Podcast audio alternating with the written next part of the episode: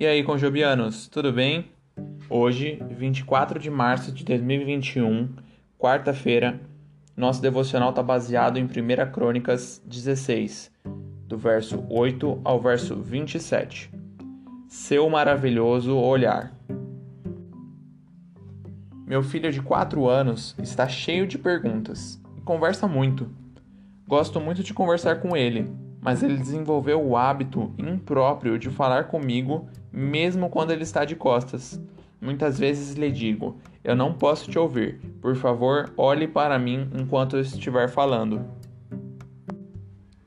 Às vezes, penso que Deus quer dizer a mesma coisa para nós, não porque ele não pode nos ouvir, mas talvez porque falhamos com ele, sem realmente olhar para o Senhor.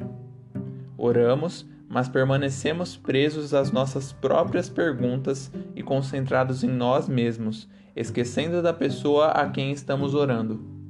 Tal como meu filho, fazemos perguntas sem prestar atenção à pessoa com quem falamos.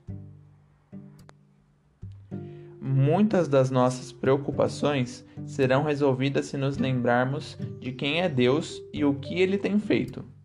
Pelo simples fato de nos voltarmos a Ele, encontramos conforto naquilo que já conhecemos de seu caráter, que ele é amoroso, perdoador, soberano e cheio de misericórdia.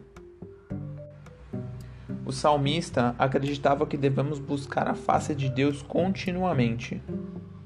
Quando Davi nomeou os líderes de adoração e oração, ele incentivou o povo a louvar o caráter de Deus e contar histórias de sua fidelidade no passado em 1 Crônicas 16, do 8 ao 27.